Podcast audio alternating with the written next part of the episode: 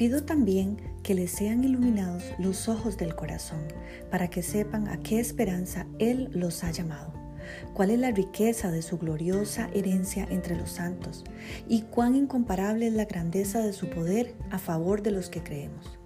Ese poder es la fuerza grandiosa y eficaz que Dios ejerció en Cristo cuando lo resucitó de entre los muertos y lo sentó a su derecha en las regiones celestiales. Efesios 1, 18 al 20. ¡Wow! ¡Qué oración más hermosa hace Pablo por usted y por mí! Lo que a veces no llegamos a comprender es la inmensidad de ese amor y de ese poder del cual somos herederos, que podemos hacer uso de él desde ya, como instrumentos en las manos del Padre. Hoy quiero que reflexionemos en ese regalo maravilloso y que hoy sea un día glorioso lleno de entendimiento espiritual.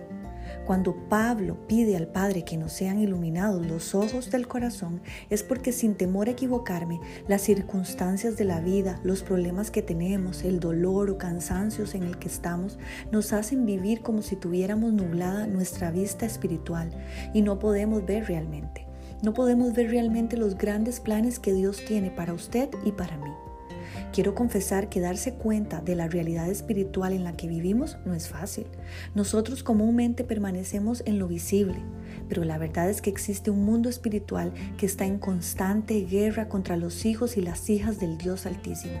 Y la meta del enemigo es hacernos creer que ninguna promesa de Dios se cumplirá que nuestra vida pierde el sentido ante tanta dificultad y que ninguno de nuestros sueños se harán realidad.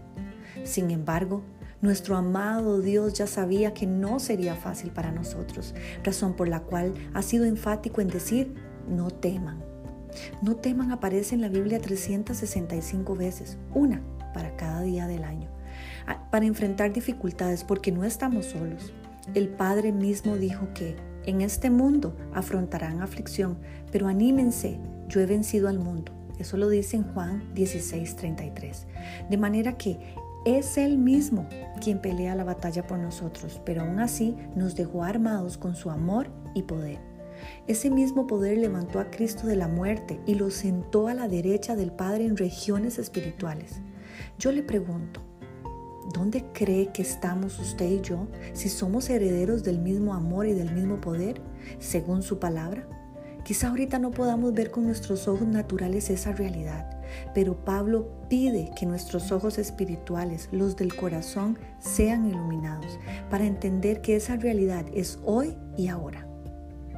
Oro para que usted y yo, muy conscientes del mundo espiritual en que vivimos, ocupemos el lugar que nuestro amado Padre ha designado para nosotros, que tengamos la certeza que las batallas no son nuestras, sino de nuestro Dios, que Él, de todas formas, ya ha vencido. Esa es la esperanza a la que hemos sido invitados y que si entendemos desde ya de qué se trata y estamos preparados, pronto veremos esa victoria, hasta con nuestros ojos naturales.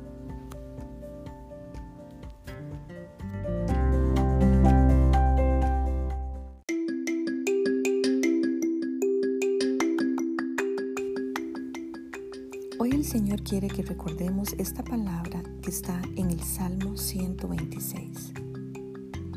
Dice así, cuando el Señor trajo a los desterrados de regreso a Jerusalén, fue como un sueño. Nos llenamos de risa y cantamos de alegría. Y las otras naciones dijeron, cuántas maravillas ha hecho el Señor por ellos. Así es, el Señor ha hecho maravillas por nosotros. ¡Qué alegría! Restaura nuestro bienestar, Señor, como los arroyos renuevan el desierto. Los que siembran con lágrimas cosecharán con gritos de alegría. Lloran al ir sembrando sus semillas, pero regresan cantando cuando traen la cosecha.